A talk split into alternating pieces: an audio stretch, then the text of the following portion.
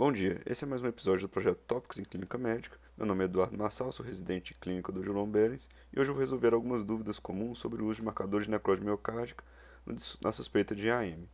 A primeira pergunta seriam quais opções de marcadores eu tenho. Temos disponível a CKMB e a Socototal, que são estudadas há mais tempo e são mais baratas, e a troponina, que é mais moderna e específica. O corpo de evidência atual aponta que a troponina é mais sensível, específica, prediz melhor mortalidade e resulta em menor falso positivo e menor falso negativo. A segunda pergunta que veria, então, se a troponina é melhor que a CKMB, tem algum papel para outros marcadores?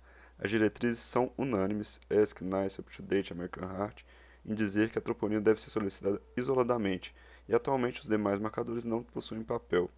É fato que diretrizes mais antigas interrogavam se a CKMB poderia colaborar com diagnósticos de reinfarto. Todavia, hoje os rumários mais recentes, como o ESC e UpToDate, recomendo que a gente use variações acima de 20% entre duas toponinas para fazer esse diagnóstico. Levando à terceira pergunta, mas se um paciente foi solicitado tanto CKMB como troponina, o que, que eu faço se os resultados vierem diferentes?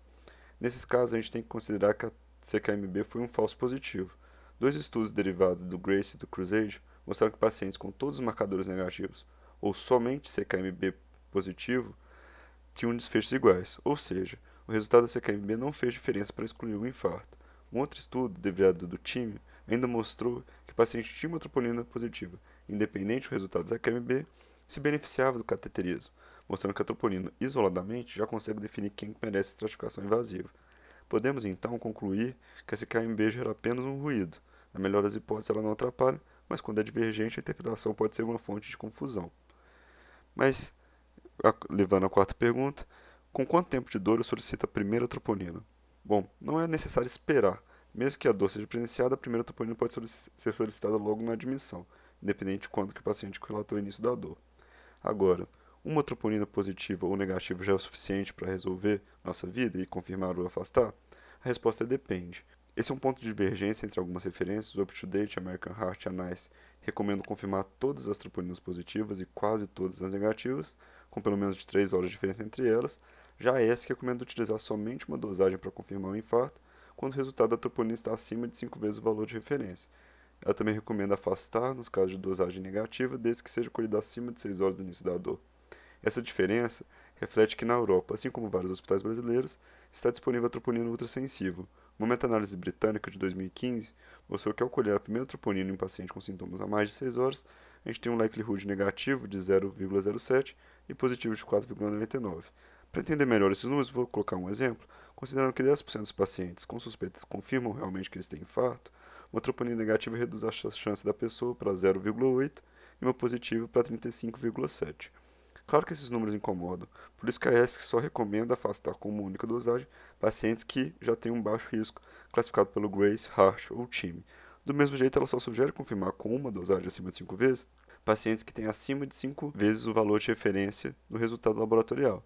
Nesse contexto, a probabilidade de infarto é de cerca de 90% no artigo que eles usaram como referência. Claro que existem alguns pacientes que devem ser individualizados. Pacientes com doença renal crônica, taquiarritmias ou insuficiência cardíaca, talvez precisam confirmar com uma nova dosagem.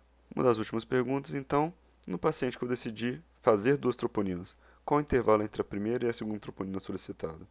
Atualmente a gente tem uma boa confiança que a segunda troponina pode ser solicitada com 3 horas após a primeira coleta tanto para confirmar como afastar. O protocolo HART foi um estudo randomizado que testou exatamente essa estratégia e mostrou que é seguro confirmar ou excluir com esse intervalo só de 3 horas. E a meta-análise britânica que eu citei acima ela só ratifica essa informação. E para ser considerado positivo para infarto, é preciso que pelo menos uma das troponinas que a gente solicitou, dessas duas, esteja acima do valor de referência e que a diferença do valor entre as duas seja acima de 20%. Para fechar, gostaria de fazer algumas considerações finais eu quero reforçar o tanto que é importante usar alguma ferramenta de estratificação no paciente, seja o RASH, o GRACE ou o TIME, até mesmo para sistematizar a avaliação, e nisso talvez o RART se destaque. Devemos sempre lutar contra os desperdícios na saúde, e hoje a gente tem bastante certeza que a dosagem de CKMB não ajuda e deve ser eliminada se a troponina estiver disponível. E se você trabalha num lugar onde a troponina é ultrassensível, considere afastar o infarto somente com uma troponina negativa, se sintomas acima de 6 horas e um paciente de baixo risco, e assim nós podemos dar altas precoces e com segurança. Obrigado por ouvirem e até a próxima semana.